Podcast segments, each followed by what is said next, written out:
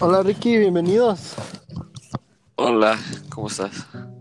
Bien, bien. Este, este es el segundo episodio de, de, de las series que estamos empezando de preguntas. Y, y aquí ya le tengo una pregunta para usted. A ver.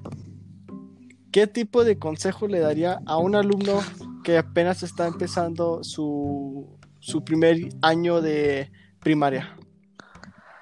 Um, ah, de tomar clases de español todos los cuatro años. Sí, ¿por Ah. qué? Mira, tomando los cuatro años te da el bilingüismo. El bilingüismo te da más oportunidad para ir a los colegios, te da más scholarships. Ah, colegios te quieren ver esos, tip- esos tipos de cosas en tu transcript.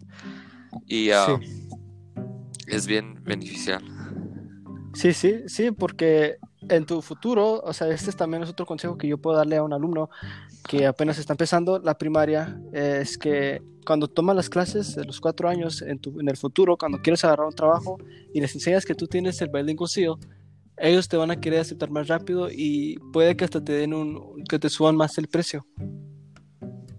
Ah, O sea, digo el precio, el, el, ¿cómo se llama? Lo que te pagan como tu, tu salario.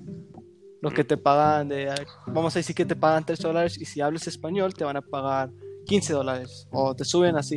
Pero es, sí, es, es una buena oportunidad de tomar en, en- en la primaria para, para un- una persona que está empezando este high school. sí.